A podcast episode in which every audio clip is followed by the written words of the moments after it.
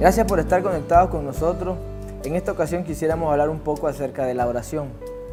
Muchas veces la forma correcta de hacer las cosas necesitamos aprenderla. Y como cultura somos muy poco a leer los manuales. Y la Biblia, Jesús mismo está lleno de indicaciones en la forma correcta del cómo orar. Y quisiera explicarlo de esta manera.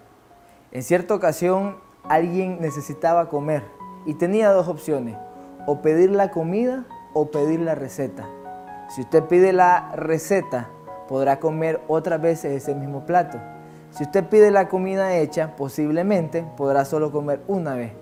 Y esto fue lo que los discípulos en cierta ocasión vieron en Jesús.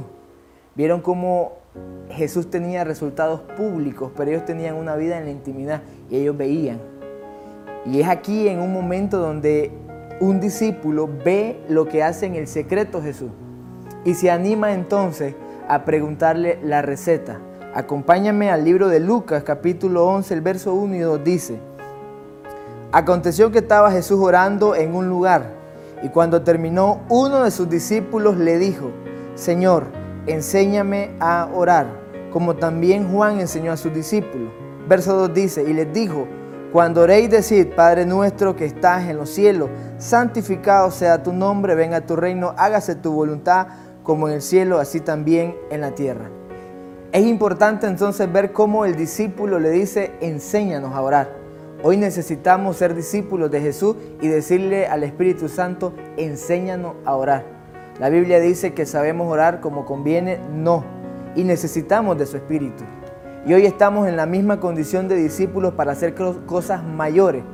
Pero la oración es la clave para la manifestación. Sin una vida íntima en el secreto, en la oración, no podremos tener éxito en todo lo que nos movamos. Y aquí es importante recordar esto que un día alguien dijo.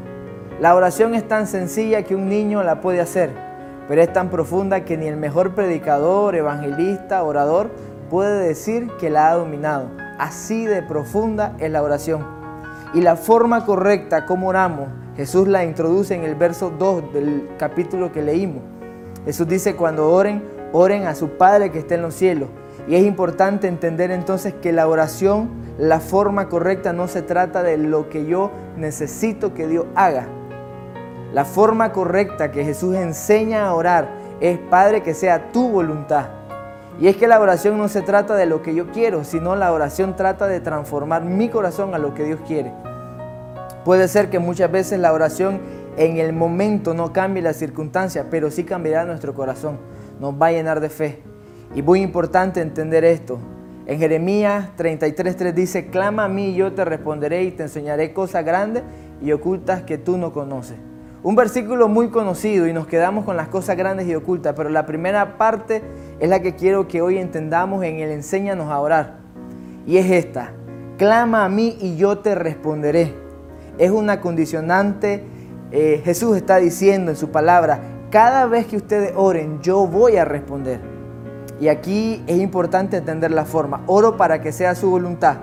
La oración es necesaria, pero también oro porque tengo alguien que me responde.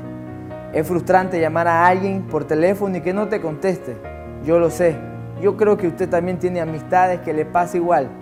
Pero Jesús dice, no, yo con la primera llamada yo contesto. Y ahí yo me hacía estas preguntas. Jesús siempre contesta. Entonces en la oración lo que yo tengo que aprender no es que Jesús no es que no me escuche, es si estoy listo a entender la respuesta de Jesús. Muchas veces en la oración me dirá no, otras veces me dirá sí. Pero esa es la oración eficaz, la que hace la voluntad de Dios. Él siempre responde. Lo único que necesitamos es entender la forma correcta. Desde un corazón que dice, Señor, hágase tu voluntad, no la mía. Y enséñanos a entender tu respuesta en lo que es la oración. Fue un placer haber compartido con todos ustedes. Espero que compartas este video y que el Señor te bendiga.